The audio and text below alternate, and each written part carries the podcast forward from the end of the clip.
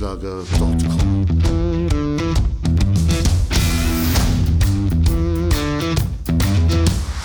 Energie für Körper und Geist. Der Podcast für dich und andere Menschen, die mehr aus ihrem Leben machen wollen. Hier geht es darum, das Beste aus dir herauszuholen. Aus deinem Körper, deiner mentalen Stärke, deiner Ernährung und deinem Lifestyle. Und jetzt viel Spaß mit deinem Gastgeber, Erich Frischenschlager.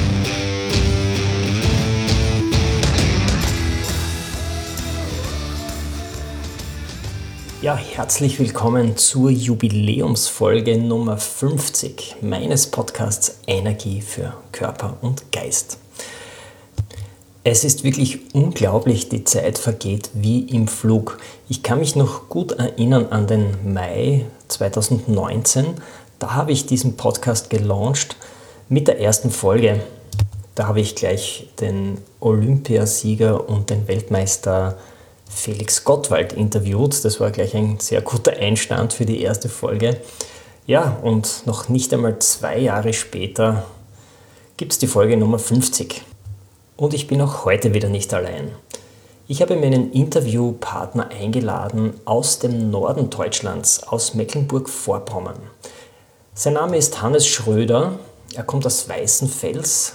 Das ist südlich von Sachsen-Anhalt, eben ganz im Norden Deutschlands und er ist Experte für betriebliches Gesundheitsmanagement, kurz BGM. Er hat den Bachelor in Fitnessökonomie gemacht und dann den Master in Gesundheitsmanagement und ist jetzt schon seit einigen Jahren mit seiner eigenen Firma unterwegs, wo er den Klein- und Mittelbetrieben in Deutschland betriebliches Gesundheitsmanagement anbietet. Das Thema ist natürlich sehr spannend. Wenn du meinen Podcast regelmäßig verfolgst, dann bist du ja interessiert an gesundheitsrelevanten und Fitnessinhalten. Und jetzt ist natürlich die Frage, lässt sich diese Thematik auch auf einen Betrieb überstülpen? Was bringt es eigentlich, wenn ein Betrieb Gesundheitsmanagement betreibt, wenn man schaut, dass es den Mitarbeitern gut geht? Ich habe hier einige spannende Fragen mit Johannes Schröder erörtert und ich bin mir sicher, du erfährst heute einige Fakten, die du so noch nie gehört hast. Zum Beispiel, wie ist es möglich, dass ein betriebliches Gesundheitsmanagement eine Verzinsung von 270 Prozent bringt? Ich will jetzt gar nichts vorwegnehmen, sondern schalte jetzt gleich zum Interview mit unserem Experten für betriebliches Gesundheitsmanagement, Hannes Schröder.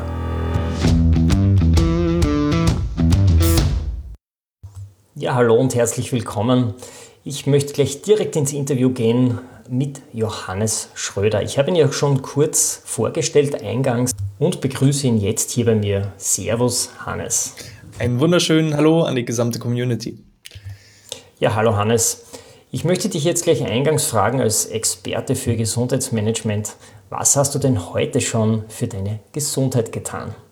Oh, da hast du mich heute genau richtig erwischt. Sonst ähm, starte ich eigentlich jeden Tag damit, ähm, auf meinem Ruderergometer ein paar ähm, ja, Ruderzüge und äh, Ruderkilometer zu absolvieren. Heute gerade nicht. Das erste, was ich gemacht habe, war ein Glas Wasser trinken. Wenn das mit reinzählt, dann habe ich zumindest das getan. Ein Glas Wasser am Morgen ist schon eine sehr gute Routine, um gut in den Tag zu starten, damit deine Zellen auch genug Flüssigkeit bekommen. Hannes, erzähl uns ein wenig von dir. Du bist ja ein Experte für Gesundheitsmanagement und du hilfst Betrieben in deiner Heimat Mecklenburg-Vorpommern, dass sie auch gesundheitsrelevante Themen in ihre Arbeitswelt integrieren können. Wir sind direkt eigentlich an der Ostsee ähm, am, am, am schönen Wasser. Ähm, der Fokus liegt bei mir ähm, auf dem betrieblichen Gesundheitsmanagement. Das heißt, es geht um die Gesundheitsförderung der Arbeitnehmerinnen und Arbeitnehmer. Und äh, das habe ich, äh, ja, ich mein, mein Einstieg hatte ich im Bereich Fitness. Ich habe mit Fitnessökonomie angefangen, habe da ein Bachelorstudium absolviert und äh, bin aus dieser aus diesem Gesundheitsaspekt heraus, was jetzt ähm, ganz normales Krafttraining, Ausdauertraining angeht, dann äh, in Richtung Betriebe gegangen und habe da eben ähm, einen Masterabschluss im Bereich betrieblichen Gesundheitsmanagement absolviert, mit dem Ziel, Firmen und Unternehmen zu unterstützen, die Gesundheit der Mitarbeiter zu fördern. Auch nicht nur aus ja, also zum einen aus Gesundheitsaspekten, aber auch dann den Transfer zu schaffen, was bringt es auch betriebswirtschaftlich aus Unternehmenssicht, das Ganze. Musst du eigentlich viel Überzeugungsarbeit leisten bei den Geschäftsführern und Vorständen der Firmen, dass betriebliches Gesundheitsmanagement ein wichtiges Thema ist? Mhm. Also ich habe den Master damals 2014 abgeschlossen und ähm, man muss sagen, Mecklenburg-Vorpommern, wenn man so Deutschland betrachtet, ich sage immer so schön, Mecklenburg-Vorpommern ist immer zehn Jahre hinterher. Das heißt, ähm, in vielen, vielen anderen Bundesländern in Deutschland war betriebliches Gesundheitsmanagement eigentlich dann schon ja Standard und gerade wenn man auch größere Unternehmen wie, wie Google, Facebook äh, betrachtet, für die sind solche Sachen wie eine Work-Life-Balance, wie Entspannungsräume, wie Bewegungskurse, wie eigene Firmen-Fitnessstudios völliger Standard und normal. Ähm, in Deutschland sind wir noch nicht ganz so weit und MV ist dann noch mal ein kleines Stückchen hinterher. Da muss man sagen, 2014 ging es eher darum, überhaupt erstmal die Chefs aufzuklären, dass es sowas gibt. Und mit den Unternehmen haben wir dann gemeinsam Stück für Stück uns weiterentwickelt. Das ging los mit ganz einfachen kleinen Kursen, mit Vorträgen, mit Seminaren, mit einzelnen Gesundheitstagen. Und jetzt entwickeln wir uns Stück für Stück wirklich zu ganzheitlichen Konzepten, dass wir nicht in einer Art Gießkannenprinzip irgendwelche Maßnahmen hineinwerfen und äh, über Versuch und Scheitern äh, Stück für Stück lernen, sondern dass wir von Anfang an da wirklich auch konzeptionell rangehen und erstmal auch mit einer Analyse starten, gucken, wo sind die Belastungen der Mitarbeiter bezogen auf den Arbeitsplatz, wo sind auch die Bedürfnisse, weil das muss nicht immer übereinstimmen, dass die Belastungen und Bedürfnisse ähm, gleich sind und die Bedürfnisse des, Bedürfnisse des Unternehmens müssen auch nicht gleichzeitig die Bedürfnisse der einzelnen Mitarbeiter sein. Und äh, jetzt inzwischen sind wir an dem Punkt angekommen, dass es eigentlich einfacher wird, die Chefs und Führungskräfte davon zu überzeugen, weil es auch verschiedenste diverse Studien dazu gibt, dass das sowohl betriebswirtschaftlich als auch ja im kollektiven Zusammenarbeit, in der kollektiven Zusammenarbeit einfach viel, viel einfacher und angenehmer ist. Ähm, jetzt ist der nächste Schritt auch natürlich die einzelnen Mitarbeiter zu überzeugen. Weil nur weil der Chef sagt, wir machen jetzt Sport, muss das nicht auf Zustimmung treffen bei jedem einzelnen Mitarbeiter. Und ähm, das ist das, das, das, das ist dann eigentlich schon eher die, die ähm, nächste große Herausforderung. Es gibt ja eine gesetzliche Vorgabe, dass betriebliches Gesundheitsmanagement in Firmen stattfinden muss, stattfinden kann. Das öffnet dir sicher ein wenig die Türen. Ja, du bist sicher bestrebt, sinnvolle Dinge anzubieten in den verschiedenen Betrieben, um die Mitarbeiter hier auch wirklich dort abzuholen, wo sie stehen. Kann man das auch ein wenig mit Zahlen untermauern, was es bringt, wenn man BGM oder betriebliches Gesundheitsmanagement im Betrieb einführt? Werden dann die Mitarbeiter weniger oft krank? Lässt sich das messen? Oder wie ist eigentlich der Return of Invest für die Firmen, wenn sie hier investieren? Mhm. Ähm, die Zahlen und, und Daten und Fakten, die ich jetzt erzähle, ist alles, ähm, ich sag mal, auf Datenbasis Deutschland. Ähm, du hast ja auch viele österreichische Zuhörer. Ähm, wie da die konkreten Zahlen aussehen, kann ich äh, jetzt so natürlich nicht bestätigen, weil unser Kernmarkt einfach im deutschsprachigen äh, oder der, der deutsche Markt ist. Von daher, was ich sagen kann, ist, ähm, aus den Statistiken heraus kann man mit einem gezielten betrieblichen Gesundheitsmanagement die Krankheitszeiten um bis zu 40 Prozent reduzieren. Wenn ich also gezielt Prävention zum einen betreibe, dass ich also nicht erst dann handle, wenn das Kind schon in den Brunnen gefallen ist und ähm, ja, die Mitarbeiter krank sind, in Langzeiterkrankung fallen. Wenn ich dann erst handle, dann ist es schon ein bisschen zu spät, sondern auch wenn ich präventiv arbeite und langfristig arbeite, dann kann ich eben die äh, Krankheitszeiten um bis zu 40 Prozent reduzieren. Und durch diese Reduzierung der Fehlzeiten, wenn man schaut, was kostet es, etwas für die Gesundheit der Mitarbeiter zu tun, im Vergleich zu, was bringt es mir, da liegt der Return on Invest tatsächlich bei 2,70 Euro. Das bedeutet, jeden Euro, den ich in die Gesundheit investiere, bekomme ich mit 2,70 Euro durch Kosteneinsparungen, durch Produktivitätssteigerungen wieder zurück. Und was da noch nicht mit einberechnet ist, das sind die, die weichen Faktoren. Weil so Dinge wie eine bessere Teamstimmung, ein besseres Unternehmensbild, ein viel, viel besseres Unternehmensimage, das lässt sich natürlich relativ schwierig in Euros umrechnen. Das sind also Faktoren, die sind da noch nicht mit einbezogen. Und ähm, allein schon, wenn ich jetzt sage als Unternehmer, ähm, ich bezahle dir ein Euro und du gibst mir 2,70 Euro zurück, das macht es dann natürlich auch deutlich einfacher in der Argumentation, wie wir das vorhin hatten, ähm, da die Chefs äh, einfach überzeugen zu können. Das ist natürlich ein perfekter Deal für jeden, der Firmenverantwortung oder auch Personalverantwortung hat, wenn man eigentlich 270 Prozent Gewinn hat. Man investiert einen Euro und bekommt 2,70 Euro Retour und hat dann auch noch den Side-Effekt von zufriedeneren und glücklicheren und gesünderen Mitarbeitern. Es gibt halt nur Pluspunkte. ich habe ich hab ja auch einen eigenen Podcast zu dem Thema. Ähm, das ist der Betriebliches Gesundheitsmanagement Podcast. Das ist die kürzeste Episode bisher die Nachteile des BGMs. Weil es gibt in dem Sinne nur, nur äh, ganz wenige Nachteile. Es kostet erstmal Geld es ist ein Invest, man muss es als Investition, es, es kostet nichts, sondern man muss es investieren, das Geld. Ähm, und ich brauche halt Zeit oder ich engagiere halt externe Dienstleister, die für mich das Ganze übernehmen. Und das ist eben unsere Aufgabe, weil ähm, die meisten Unternehmen wissen gar nicht, wie sie es richtig angehen sollen und wir stecken halt in dem Tagesgeschäft drin. Und dadurch ähm, können wir natürlich auch viel, viel kosteneffizienter arbeiten, als wenn ich äh, ganz von vorne alleine anfangen muss. Ich habe mir zur Recherche für dieses Interview einige Episoden deines Podcasts angehört und ich muss sagen, dass du hier sehr gut die Dinge auf den Punkt bringst, dass, du, dass der Podcast auch sehr informativ ist und vor allem gibt es, glaube ich, gar keinen anderen, der das Thema betriebliches Gesundheitsmanagement überhaupt thematisiert. Das, das war genau auch die Motivation dahinter. Ähm, wie ich schon sagte, am Anfang haben wir ganz, ganz viel Aufklärungsarbeit betrieben und betreiben es auch immer noch. Und äh, es gab halt keinen Podcast, es gibt vereinzelte Podcasts, auch viel von den Krankenkassen, Berufsgenossenschaften, die das so ein bisschen anschneiden, das Thema, aber da geht es häufig um die Theorie und ich wollte äh, mit dem Podcast einfach mal praktisch Schritt für Schritt Anleitungen auch einfach geben, was man machen kann und vor allem eben, wie wir es jetzt hier auch machen, was bringt das überhaupt? Warum soll ich mir das Ganze überhaupt antun? Und wenn ich weiß, es äh, hat Nutzen für mich, dann kann ich es natürlich auch umsetzen. Ich, ich nenne das betriebliche Gesundheitsmanagement gerne die äh, eine der letzten ökonomischen Wissenslücken, weil viele wissen noch gar nicht, was das überhaupt alles bringt und dass es was bringt. Und äh, wir wollen eben diese Wissenslücke einfach aufklären.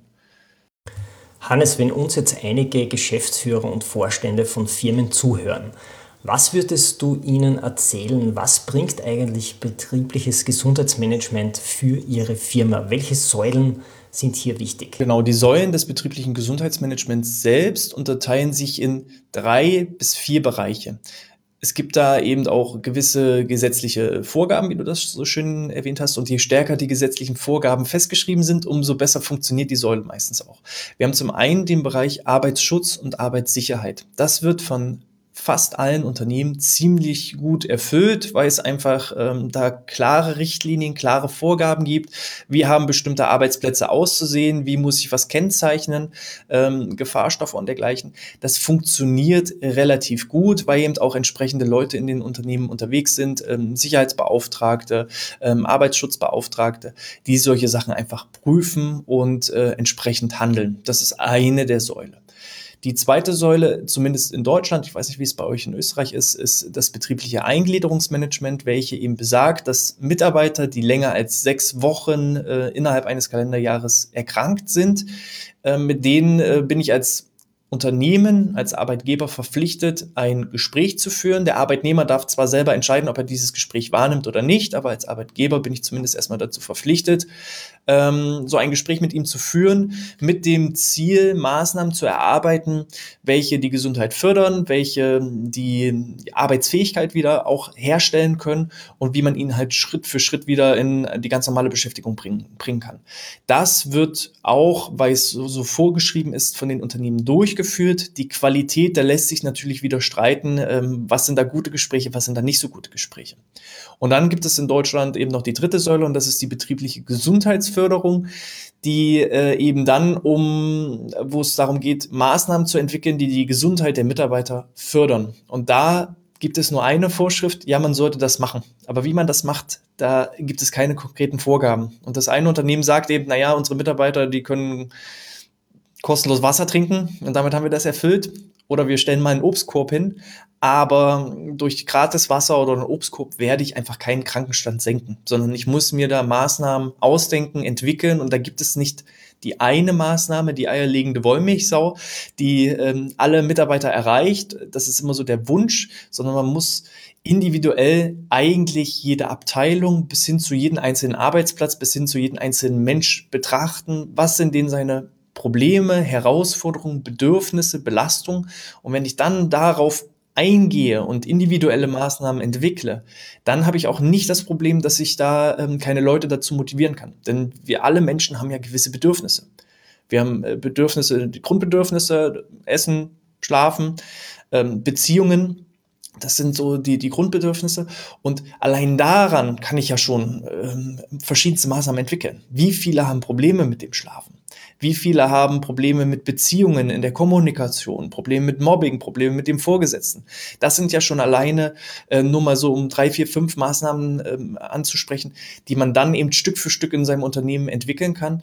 Und da ist meine Empfehlung, gerade ähm, bei den großen Unternehmen, zielgerichtet zu arbeiten und nicht versuchen, eben eine Maßnahme zu finden und auf alle anzuwenden, sondern individueller zu schauen und eben auch ähm, aus betriebswirtschaftlicher Sicht von Anfang an auch zu überlegen, wie kann ich meinen Erfolg gegebenenfalls auch messen. Dass ich nicht nur sage, ich mache jetzt einen Vortrag und dann war's das, sondern ich muss natürlich auch gucken, wie gut kam das an, was kann man daran verbessern, was kann man daran optimieren. Und äh, ja, wobei man sagen muss, grundsätzlich betriebliches Gesundheitsmanagement in größeren Unternehmen ist es schon vorhanden. Wo noch die Schwierigkeit ist, ist, ich sag mal, Unternehmen mit einem bis 100 Mitarbeiter, da ähm, ist häufig sowas noch nicht da, obwohl der Bedarf und die Problematik da eigentlich am größten ist. Zumindest sehe ich das aus eigener Erfahrung so. Wenn ich ähm, nur drei Mitarbeiter habe und einer davon ist krank, dann habe ich 33 Prozent Krankenstand. Und äh, die zwei anderen können das nicht so abpuffern, wie wenn ich 200, 300, 400 Mitarbeiter habe. Das heißt, je kleiner eigentlich das Unternehmen ist, umso wichtiger ist für mich als Unternehmer die Gesundheit des Einzelnen. Gibt es eigentlich Zahlen, was ein kranker Mitarbeiter pro Tag kostet? In Deutschland liegen wir bei ähm, knapp über 200 Euro. Also ein Fehltag kostet im Schnitt das Unternehmen 200 Euro. Das setzt sich zusammen aus dem ähm, Gehalt, was ich ja trotzdem bezahlen muss als, äh, als Unternehmen. Wenn, auch wenn der Mitarbeiter keine, keine, nicht, nicht anwesend ist, muss ich ja trotzdem erstmal das Gehalt bezahlen. Gegebenenfalls in manchen Jobs, wenn einer ausfällt, muss jemand anderes dafür einspringen. In dem Fall entstehen dann Zusatzstunden. Auch der zweite Mitarbeiter muss entsprechend bezahlt werden. Wenn es ganz schlecht läuft, ähm, habe ich vielleicht noch Produktionsausfälle, habe irgendwelche Regressansprüche, muss Strafen zahlen und so erhöht sich dann dieser Betrag auf eben durchschnittlich branchenunabhängig, egal welches Gewerbe in Deutschland, 204 Euro durchschnittlich, was ein Krankentag kostet. Und wenn wir schauen, ähm, die letzten Krankenstatistiken, das unterscheidet sich so von Krankenkasse zu Krankenkasse ein bisschen. Im Schnitt liegen wir bei 17 bis 20 Krankheitstagen pro Mitarbeiter pro Kalenderjahr. Also liegt man ungefähr bei dreieinhalb bis 4.000 Euro Krankheitskosten pro Mitarbeiter pro Jahr. So, und wenn ich jetzt schon alleine zehn Mitarbeiter habe, dann sind das mal 40.000 Euro, die ich an Schaden habe, weil meine Mitarbeiter krank sind. Und wenn wir jetzt ein zielgerichtetes betriebliches Gesundheitsmanagement einbauen, einführen, können wir eben diese 40.000 Euro um 40 Prozent senken und sind dann eben nur noch bei 25.000 Euro, 15.000 Euro gespart. Und ähm, das ist deutlich höher als das, was ein zielgerichtetes betriebliches Gesundheitsmanagement kosten würde. Ja, das sind sehr eindeutige und stichhaltige Zahlen, mit denen sich jede Chefetage überzeugen lassen muss. Ja. Ja, die Zahlen, Daten und Fakten interessieren allerdings den Arbeitnehmer nicht. Ne? Die muss man halt mit anderen, die muss man mit anderen Argumenten ähm, einfach überzeugen. Und äh, ja, das ist ja sowohl deine Aufgabe, wie man die Gesundheit äh, oder die Leute zur Gesundheit zu motivieren und was Gesundheit überhaupt auch bedeutet, als auch dann unsere Aufgabe. Ja, ich glaube, die Mitarbeiter kann man auch durch das Eigeninteresse an ihrer Gesundheit überzeugen. Du hast ja als eine der Säulen die betriebliche Gesundheitsförderung angesprochen. Gibt es ja sowas wie die Top 5 Förderungsmaßnahmen, die jedes Unternehmen bekommt? Oder sind die verschiedenen äh, Angebote wirklich total unterschiedlich und werden bei jedem Unternehmen individuell angepasst? Ähm, Im Kern gibt es halt gewisse Schwerpunkte, wie man sie, es ist eher die Organisation und ähm, Durchführung, die sich von Unternehmen zu Unternehmen ganz deutlich unterscheidet. Ähm, was sind so die Hauptprobleme? Das sieht man eigentlich schon alleine anhand der Krankenstatistiken. Die Hauptkrankheitsart Nummer eins in Deutschland sind Muskel-Skeletterkrankungen. Jetzt muss man überlegen, wo, warum entstehen Muskel-Skeletterkrankungen. Das ist zum einen Bewegungsmangel, das ist ähm, Muskeldefizite, das ist aber auch Übergewicht. Wenn also ja, viel Ballast von oben auf die Gelenke drückt, dann ist es nur eine Frage der Zeit, bis die Muskel- äh, und, und Skelettstruktur äh, da Schaden nimmt. Und dementsprechend sind eben auch solche ganz klassischen Bausteine und Schwerpunkte die Ernährung, die äh, körperliche Aktivität. Ähm, an Krankheitsposition Nummer zwei sind in Deutschland inzwischen die psychischen Belastungen, das heißt auch Stressbewältigung, Stressreduktion, Entspannung. Und da kann man dann eben genau solche Sachen machen wie eben Entspannungskurse, ähm, Vorträge zum Thema Stressbewältigung, ähm, Ernährungsvorträge, Bewegungskurse. Und man muss jetzt eben schauen, der einzelne Mitarbeiter, Mitarbeiter A ist an einem anderen, bei einem anderen Gesundheitsbewusstsein als Mitarbeiter B. Und dann gibt es vielleicht noch Mitarbeiter C. Nehmen wir mal die drei Typen. Typ 1 ähm, hat eigentlich ein Problem, ist sich aber gar nicht bewusst, dass er ein Problem hat. Der hat vielleicht Übergewicht, aber der sieht das selber gar nicht so, dem ist das gar nicht bewusst. Der würde also nie in einen Ernährungskurs gehen oder sich körperlich bewegen, weil ihm sein Problem gar nicht bekannt ist was müsste ich für den eine, für eine Maßnahme schaffen?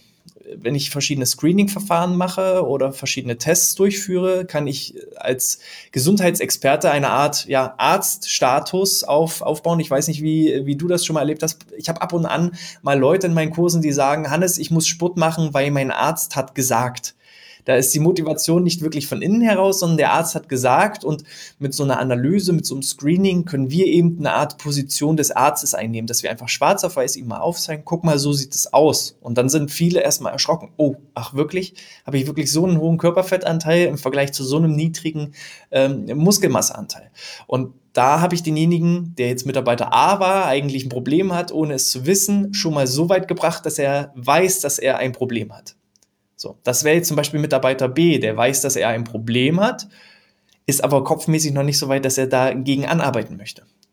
Für den muss ich jetzt natürlich sensibel, der würde jetzt auch noch nicht an einen Kurs gehen, der hört sich aber vielleicht mal einen Vortrag an zu dem Thema, weil er ja weiß, dass er ein Problem hat. Und über den Vortrag ist es dann eben unsere Aufgabe, ihm vielleicht schon kleine Übungen zu zeigen, mit äh, denen er schon große Erfolge erzielt. Und wenn er dann eben anfängt, einmal am Tag Kniebeuge zu machen, so viele Kniebeuge wie er schafft. Das könnte so eine einfache Maßnahme sein, die dauert bloß zwei Minuten. Die tut vielleicht die ersten ein, zwei Tage weh, aber irgendwann merkt er, okay, die Beine werden straffer, ich fühle mich besser, ich bin leistungsfähiger. Dann merkt er irgendwann, ach Mensch, das bringt ja wirklich was. Ich habe einen Vorteil davon. Und ähm, der Vorteil motiviert ihn dann dazu, dass er zu Mitarbeiter C umtransferiert. Das ist der Mitarbeiter, der weiß, dass er ein Problem hat und auch weiß, was ist die Lösung und was müsste er machen und motiviert genug ist, das dann auch umzusetzen.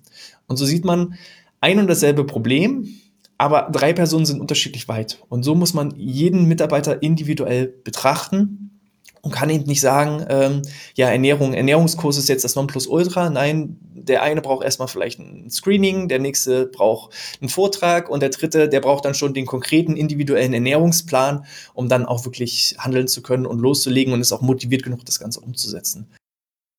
Wie unterscheidest du dann diese drei Typen? Gibt es da eine Befragung oder ein standardisiertes Testverfahren dafür? Schritt, Schritt Nummer eins bei uns ist einfach ähm, mit einer Analysephase zu starten. Da gucken wir zum einen, was ist von dem Unternehmen selbst schon an Daten erhoben worden. Einige Unternehmen machen in regelmäßigen Abständen Mitarbeiterbefragungen. Falls da schon gewisse Ergebnisse da sind, dann können wir die Ergebnisse schon mal auf, aufnehmen. Ähm, sind noch nicht äh, genügend Ergebnisse, da führen wir selber eine Mitarbeiterbefragung durch, wo genau solche Sachen abgeklopft werden, wo auch ähm, subjektive Empfindungen aufgenommen werden. Empfinden Sie sich als gesund? Äh, haben Sie Probleme? Haben Sie Schmerzen? Ähm, wie wichtig ist Ihnen gesunde Ernährung? Ähm, das sind immer so ein paar Bausteine, wo wir eben schon ganz gut feststellen können, ähm, was ist wem wichtig. Ne? Oder wir fragen auch mal, welche Sportarten treiben sie? Und da ist uns, hatten wir ein sehr, sehr deutliches Unternehmen mal, ähm, da waren so die klassischen Sportarten wie Fußball, Volleyball, Handball, da hat gar keiner mitgemacht. Das, was meistens gemacht wurde, war Fahrradfahren und Spazierengehen. Das heißt, ähm, die Leute machen schon was, aber es sind nicht die Sportler. So es sind nicht die klassischen, ich gehe jetzt dreimal die Woche ins Fitnessstudio oder ich mache einen Kurs. Das heißt, wenn wir die jetzt mit einem Kurs ähm, denen das anbieten würden, die sind noch nicht so weit. Wir müssen unterschwellige Angebote da schaffen, um da erstmal loszulegen. Und das geht eben durch solche, solche kleinen Fragen, dass man ihnen sagt, welche Sportarten betreiben sie regelmäßig? Ähm, dann muss man eben nochmal schauen, rein organisatorisch, was ist überhaupt möglich? ein Sportkurs ist nicht gleich ein Sportkurs. Ähm, wenn ich jetzt sage, so 60 Minuten, du musst das in deiner, äh, ja, nach der Arbeitszeit machen, äh, du brauchst da die Sportsachen, du brauchst da sonstiges was an Equipment, das überfordert die meisten. Wir versuchen immer so gering wie möglich einzusteigen. Das können ganz einfache Bewegungsübungen am Arbeitsplatz sein, die fünf bis zehn Minuten dauern und dann laufen wir Arbeitsplatz für Arbeitsplatz ab. Zum Beispiel auch in Schichtbetrieben. Da ist es dann eben schwierig, mal mitten im Betrieb ähm, die Arbeit für eine Stunde zu pausieren, in irgendeinem Raum zu gehen, sich vorher noch umzuziehen, dann ist der Mitarbeiter äh, anderthalb Stunden unterwegs und das ist für viele Unternehmen schon eine Hürde und auch für viele Arbeitnehmer eine Hürde, wenn sie nicht sich regelmäßig sportlich betätigen. Da starten wir dann eben wirklich mit so kleinen Bewegungspausen, wo sie sich nicht umziehen brauchen, die sie, äh, ich sag mal, in einer kleinen Arbeitspause zwischendurch erledigen können und so werden eben diese Arbeitsprozesse auch wenig gestört und das ist auch im Interesse der Unternehmen als auch ähm, im Interesse der, der Arbeitnehmer, die eben noch nicht so weit sind. Andersrum haben wir natürlich auch sehr aktive Leute und die können wir dann eben auch mit solchen Kursen schon belästigen, in Anführungsstrichen, weil die sie dann auch durchziehen. Du gibst uns hier sehr tiefe Einblicke in deine Arbeit. Das ist wirklich sehr interessant für mich und hoffentlich auch für unsere Hörerinnen und Hörer. Wir leben ja jetzt mitten in einer Pandemiezeit haben sich aufgrund der verschiedenen Lockdowns auch hier die Belastungen ein wenig verschoben. Zum Beispiel, dass die psychischen Belastungen steigen oder dass viel weniger Bewegung passiert als in einer normalen Zeit. Mhm. Also gerade zu Beginn der Pandemie war es natürlich für viele erstmal so eine Art Angstzustand, Unsicherheit und das äh, schlägt sich natürlich immer sehr, sehr stark auf die Psyche aus. Keiner wusste genau, was ist dieser Virus, was passiert da genau, was passiert wirtschaftlich, werde ich vielleicht gekündigt. Ähm, inzwischen haben wir uns so ein bisschen schon an, an, an äh, Covid gewöhnt und auch an den Lockdown gewöhnt und ähm, sind da schon deutlich resistenter äh, im Umgang dessen und sind da in gewisser Art und Weise auch schon psychisch gefestigter. Äh, was sind trotzdem die Herausforderungen, die dadurch entstanden sind? Rein von den Krankenständen muss man sagen, ähm, ist das sehr differenziert. Es gibt Branchen und Unternehmen, wo die Krankenstände deutlich angestiegen sind. Es gibt aber auch Branchen und Unternehmen, wo die Krankenstände deutlich nach unten gegangen sind. Was eben äh, einhergeht mit Abstandsregelungen, mit äh, Mundschutz tragen, mit weniger Kon Kontakten, dann sind halt solche typischen Grippewellen ähm, deutlich schwächer ausgeprägt, als es in vergangenen Jahren der Fall war. Äh, welche Herausforderungen haben wir jetzt? Wir haben zum einen die Herausforderung, was äh, die Führung angeht, dass Mitarbeiter auf einmal nicht mehr so erreichbar sind, ähm, wie es sonst der Fall war, dass ich einfach ähm, mir Mittel und Wege überlegen muss, wie ich meine Mitarbeiter motiviere, äh, mit ihnen kommuniziere und da einfach auch mal digitale Wege gehe, um einfach den Kontakt aufrechtzuerhalten.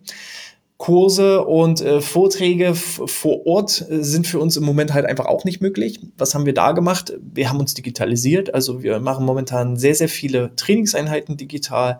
Wir machen sehr, sehr viele Vorträge digital.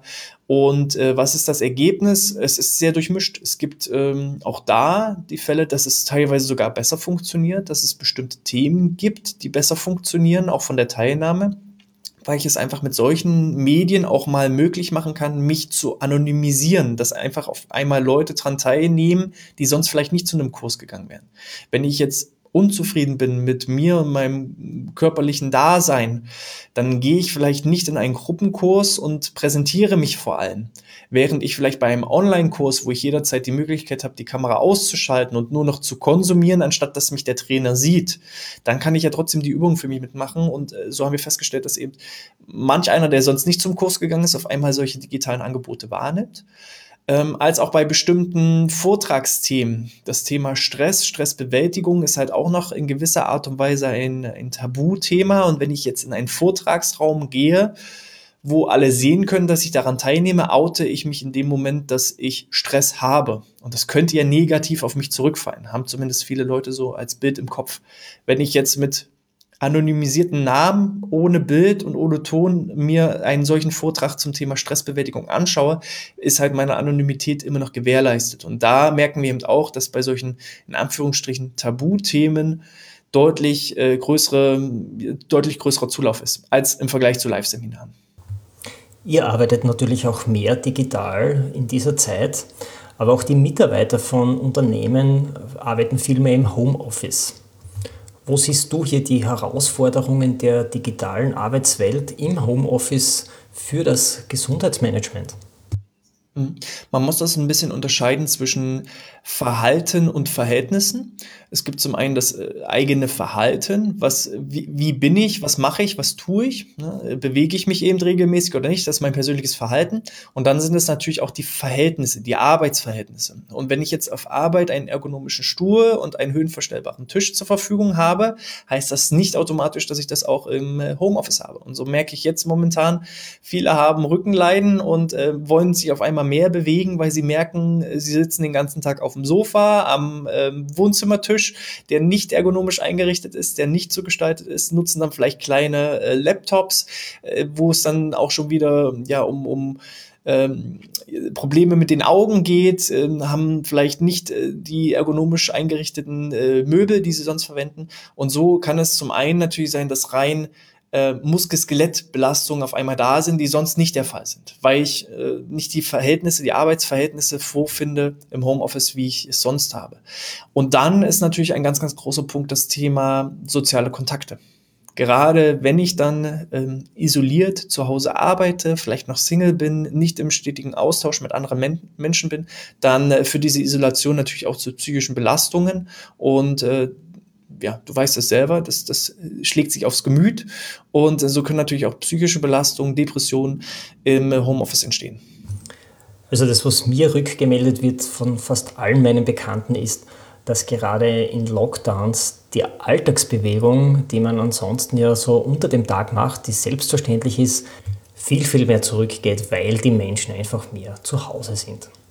Ich habe bei dir auch in einer Podcast-Episode gehört, wo du sagst, dass PGM ein Wettbewerbsvorteil für Unternehmen ist.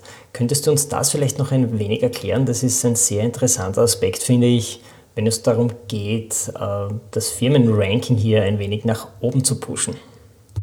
Das Unternehmen, was weltweit die meisten Bewerbungen bekommt, äh, fast 9000 Bewerbungen täglich, ist Google.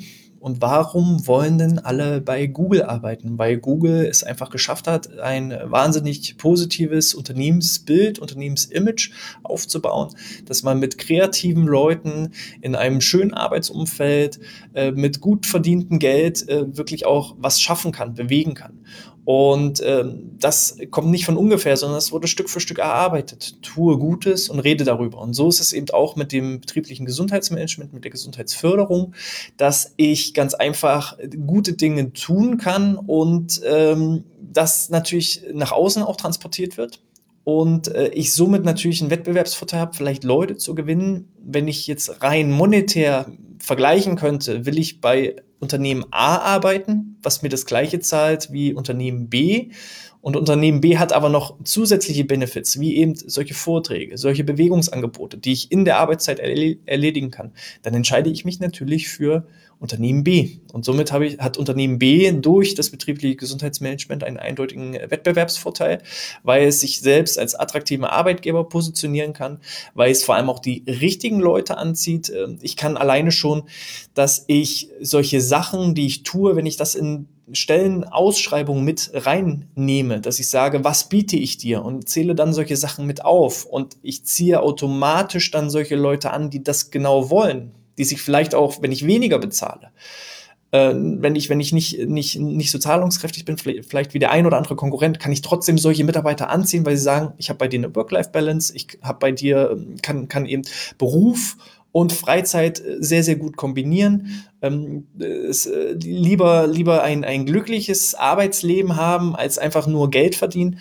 Äh, da kann ich da auf jeden Fall Wettbewerbsvorteile erzielen. Definitiv. Und äh, ich kann das auch so als Unternehmen selber, selber bestätigen. Als wir vor vier, fünf Jahren angefangen haben, als kleines Startup, dann hast du, bist du einfach nicht so wettbewerbsfähig wie andere Konzerne, die dann das Doppelte oder Dreifache bezahlen. Und trotzdem ist es uns gelungen, eben weil wir anders arbeiten, eben weil wir solche Dinge anbieten, sehr, sehr gute qualifizierte Mitarbeiter zu gewinnen, die gesagt haben, naja, ich möchte eben nicht in, in Schichten Akkordarbeit machen, selbst wenn ich da das Doppelte verdienen würde. Ich will lieber äh, ja, einen Chef auf Augenhöhe haben, der ähm, mit mir kommuniziert, der mit mir spricht, der äh, mir andere Möglichkeiten, nicht monetäre Möglichkeiten anbietet Und ähm, ja, so, so haben wir es geschafft, uns Stück für Stück weiterzuentwickeln.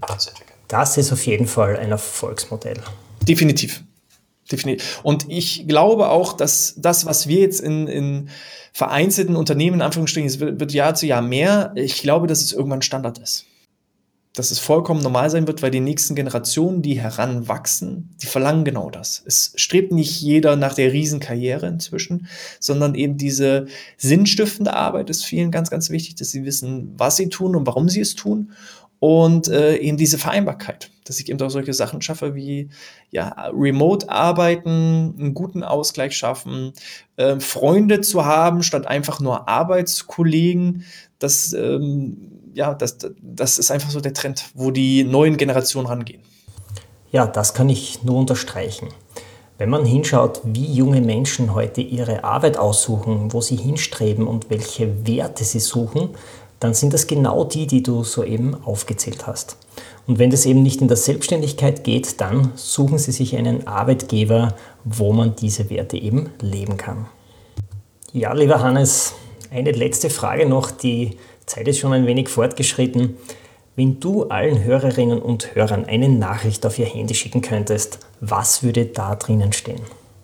Schwierig, oh, sehr, sehr, sehr, sehr äh, philosophisch. Also ich selber sage eben auch immer, ähm, ich möchte eigentlich die beste Version von mir selbst erschaffen. Ne? Also das ist immer die Kombination Körper, Geist und Seele. Und mein Ziel ist es, selbst die beste Version von mir zu schaffen, zu erschaffen. Und äh, wenn jeder einfach versucht, das Optimum rauszuholen, ich vergleiche das gerne in der Schule, wenn ich mich total anstrenge, mein Bestes gebe und schaffe es nur eine 3 zu schreiben, also ein Befriedigen zu erreichen. Wenn ich selber sage, das war das aller, allerbeste, was ich erreichen konnte, ich habe mein Größtes gegeben, dann ist das super in Ordnung. Wenn ich allerdings bloß äh, mit angezogener Handbremse gelernt habe und dann die drei schreibe, dann ist es eigentlich eher traurig. So und von daher, ähm, manch einer hat bessere Voraussetzungen, manch einer äh, startet eben von, von weiter hinten und jeder sollte selber versuchen, ähm, ja, das Optimum aus sich herauszuholen und da die beste, die beste Version von sich selbst zu schaffen. Da bin ich ganz bei dir. Das war ein perfektes Schlusswort. Hannes, wenn die Hörerinnen und Hörer von dir noch etwas mehr wissen wollen, noch mehr von dir lesen wollen, wo finden sie dich? Also am besten geht das ähm, unter www.bgmpodcast.de ohne Bindestrich, ohne Leerzeichen, einfach hintereinander bgmpodcast.de. Da findet ihr zum einen die ganz, ganz vielen ähm, verschiedenen Podcast-Episoden.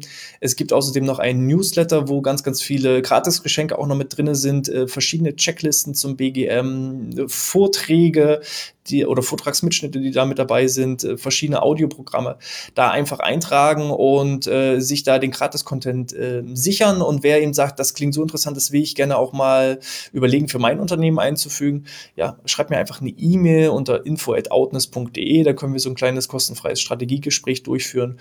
Ja, wir arbeiten da an einer länderübergreifenden Lösung für Betriebe auch in Österreich ist überhaupt gar kein Problem. Ähm, wie wir hier sehen, man kann sowas alles remote machen und äh, es gibt halt so diese verschiedenen Phasen im betrieblichen Gesundheitsmanagement und ob ich jetzt eine Mitarbeiterbefragung ähm, digital durchführe, da ist egal, wo ich mich äh, befinde, das, das geht alles. Also da, wer will, findet Wege, wer nicht will, der findet lediglich Gründe. Also du würdest auch österreichische Klein- und Mittelbetriebe betreuen können. Genau, wir hatten jetzt diese Woche die erste Anfrage aus Holland. Von daher kein Problem. Ja, Hannes, ich bedanke mich für das Gespräch, dass du dir so lange Zeit genommen hast und ich wünsche dir viel Erfolg weiterhin in deinem Business in Deutschland und vielleicht klappt es ja auch in Österreich. Also alles Gute.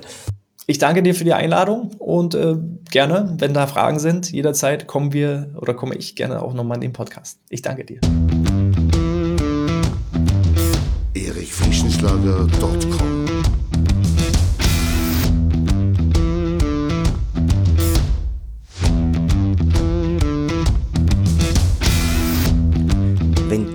dieser spannenden Folge mehr willst, dann abonniere meinen Podcast auf iTunes oder Spotify. Oder du besuchst mich auf meiner Website erichfrischenschlager.com. Ich freue mich auf jeden Fall auf ein Wiederhören mit dir. Also, mach das Beste aus deinem Tag. Tschüss und Servus aus Graz.